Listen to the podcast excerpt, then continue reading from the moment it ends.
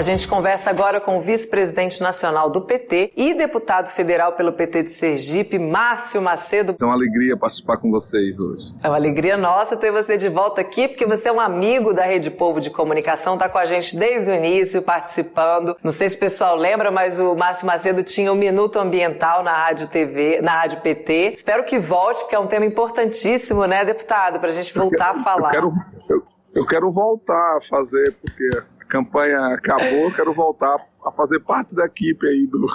Mais um furo aqui do nosso jornal. Em primeira mão, Márcio Macedo vai voltar com o Minuto Ambiental.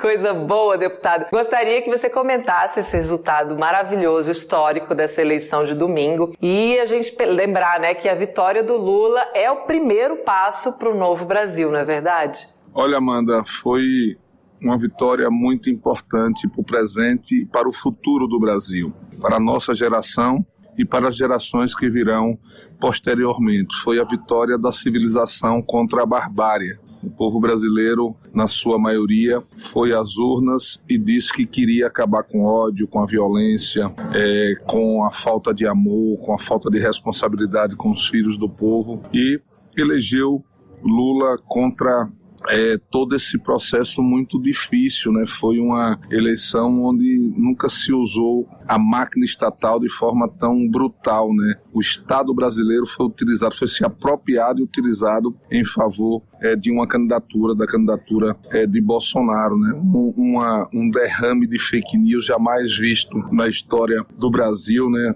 Uma tentativa de que a mentira vencesse a verdade, um processo muito é, muito forte de utilização do poder econômico, né, de emendas das emendas secretas, estudando é, usando os instrumentos de Estado para fazer um processo de compra de voto à luz do dia, né, foi feito mudou-se a constituição para usar o aparato de Estado então foi uma eleição muito difícil, muito dura, muito é, de muito enfrentamento. E nós saímos vitoriosos, que eu acho que é muito importante para a história do nosso país e para a vida do nosso povo. Então, o que aconteceu domingo foi uma ação heróica do povo brasileiro de enfrentar todo esse processo do poder econômico, é, do uso da máquina estatal e de utilização de fake news, é, que o país e o mundo precisa refletir sobre isso, sabe, Amanda? Essa eleição mostra que é necessário uma tomada de decisão global como foi em relação ao clima, sem em relação às mentiras e às fake news nas redes sociais. Isso pode é, mexer com a vida é, de milhões de pessoas, não só no Brasil, mas no mundo inteiro. Então, a vitória do Lula é, no domingo é a vitória do povo brasileiro, é a vitória da democracia,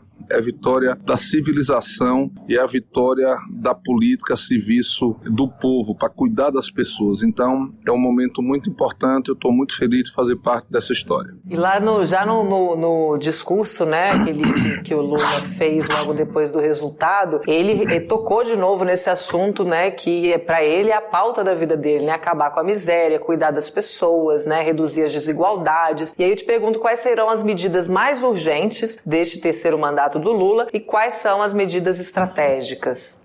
Acho que tem uma coisa muito importante que é, é, se confunde com a história de vida do presidente Lula, que é a luta contra a fome, contra a miséria. Então, acho que ele tem essa obstinação de é, retirar mais uma vez o Brasil do mapa da fome, do mapa da miséria e poder levar é, dignidade, alimentação para as pessoas de manhã, de tarde e de noite, como ele sempre fala. Né? Então, é um número significativo de pessoas que estão fossilizados na miséria absoluta e passando passando fome que precisam ser resgatadas. Então, isso ele vai fazer, é uma obstinação, é um compromisso de vida dele. Outra questão muito importante é, é aquecer a economia, criar um mercado de massas, voltar a ter investimentos no país da infraestrutura, no projeto Minha Casa Minha Vida, as grandes obras estruturantes que precisam fazer o Brasil crescer, aquecer a economia, gerar renda e gerar emprego é, para as pessoas. Eu acho que isso é fundamental. Então, acabar com a fome, desenvolver o país, aquecer a economia, cuidar do meio ambiente ambiente, que é uma coisa muito importante é, da Amazônia, dos biomas brasileiros, enfrentar essa questão do clima de forma com a liderança que ele, que ele tem no Brasil e no mundo, e o país voltar a ter uma inserção internacional de respeito, com dignidade, com respeito do mundo, restabelecer as operações comerciais com o mundo inteiro e o Brasil voltar a ser uma economia potente no mundo. Nós já fomos a sexta com, com o Lula, caminhando para a quinta. Hoje o Brasil está na décima segunda economia do mundo. Então esse, esse processo precisa ser retomado. Então é isso que nós vamos ter que trabalhar agora, pegar o programa de governo que nós dialogamos com o povo brasileiro, trabalhar o Bolsa Família, o auxílio é, Brasil ele, ele possa voltar a ser Bolsa Família com a proposta que foi de 600 reais mais 150 para cada filho em idade escolar, renegociar as dívidas do brasileiro que está atolado no Serasa e no SPC e poder gerar desenvolvimento, gerar renda para o nosso país. Deputado, tem o que o Robson Dionísio está falando. Márcio Macedo Aracaju conhece o seu trabalho aqui, te felicitando também. É, o, o, o, Jackson Rabelo aqui também falando, grande companheiro Márcio Macedo do nosso querido estado de Sergipe. O Fábio, ACM da Rádio PT, te manda um abraço, te parabeniza aí pelo trabalho na campanha, pela nossa vitória e diz que você já está mais do que convidado e mais do que bem-vindo aí para voltar com o Minuto Ambiental, viu, gente? Aquele...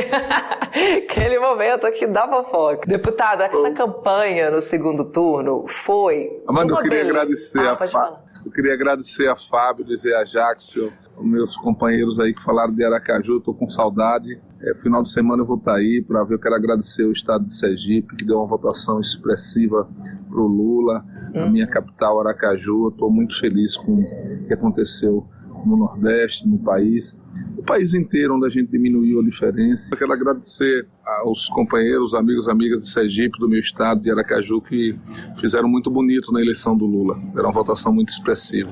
Foi lindo demais, é, deputado. Esse segundo turno me emocionava todos os dias, porque aqui a gente mostrava, a gente tinha uma agenda de mobilização, e a gente mostrava vídeos do país inteiro, o povo ocupando a rua, fazendo, virando voto, conversando com as pessoas. Essa arrancada final foi emocionante e a gente viu o papel da militância nas ruas e nas redes também. E eu queria que você comentasse o papel da militância na eleição do Lula e qual será, né, aí a, a atuação da militância para garantir que Lula consiga governar.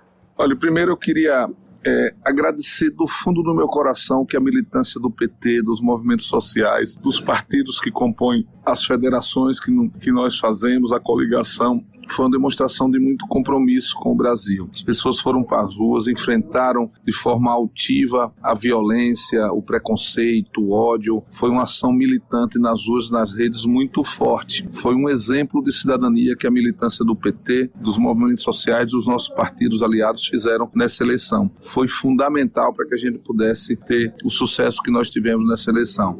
Eu sou um daqueles que acredito que a gente tem que, e, e o presidente Lula falou disso na campanha, que estabelecer uma, um processo de participação popular muito forte nas decisões do próximo governo liderado pelo presidente Lula. Voltar às conferências, criar o orçamento participativo é, no governo federal, criar organizações do povo, é, estruturar as organizações do povo para participar ativamente das decisões é, do nosso governo. Eu, eu, eu, penso que um pilar central do próximo governo do presidente Lula deve ser a participação popular, deve ser um envolvimento da sociedade na construção das políticas públicas e na defesa do governo. Certamente, o governo do presidente Lula será bem sucedido porque terá as impressões digitais do povo do Brasil na construção das políticas públicas. Então, eu acho que esse é o, é o nosso desejo, esse é o pensamento que o presidente Lula falou durante a campanha. Eu acho que isso será uma realidade objetiva no próximo governo do presidente Lula. Isso, deputado, muito bom conversar com você. Hoje começa oficialmente né, a transição, essa palavra que a gente está adorando falar aqui, né? 48 horas após o resultado. Como é que está isso? Dá para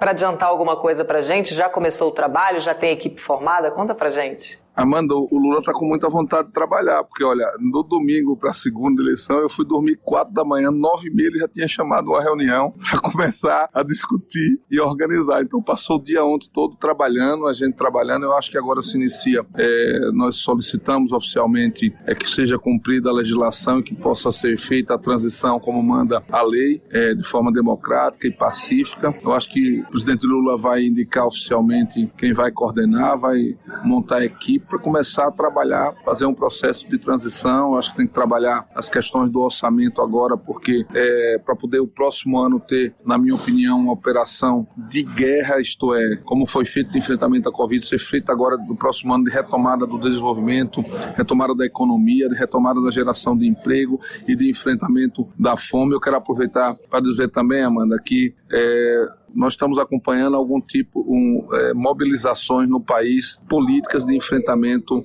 à eleição do presidente Lula. Isso está sendo feito por alguns empresários, não são dos trabalhadores caminhoneiros, alguns empresários que estão tentando criar tumulto no país. Mas isso é de responsabilidade do presidente da República, Jair Bolsonaro. Ele é o presidente da República, ele tem que tomar as providências para que o processo democrático seja garantido e que as pessoas tenham o direito de ir e vir. Essa, esses motins nas estradas, isso prejudica o povo, prejudica o escoamento da produção, prejudica o direito de ir e vir das pessoas, porque é uma greve política, não tem nenhuma motivação a não ser criar tumulto é, no pós-eleição. Então, isso a sociedade tem que responsabilizar o presidente Bolsonaro e ele tem que tomar a, atitude para pacificar é, o país nesse momento. Quero parabenizar o Supremo Tribunal Federal, é o presidente, aliás, o TSE, que tomou uma decisão muito, muito consequente ontem, o Alexandre de Moraes mandando desobstruir as estados e garantir o direito de ir e das pessoas, porque é uma greve com, com é uma paralisação com plena motivação política, movida pelo ódio, pelo revanche e pelo sentimento de que perderam democraticamente, estão querendo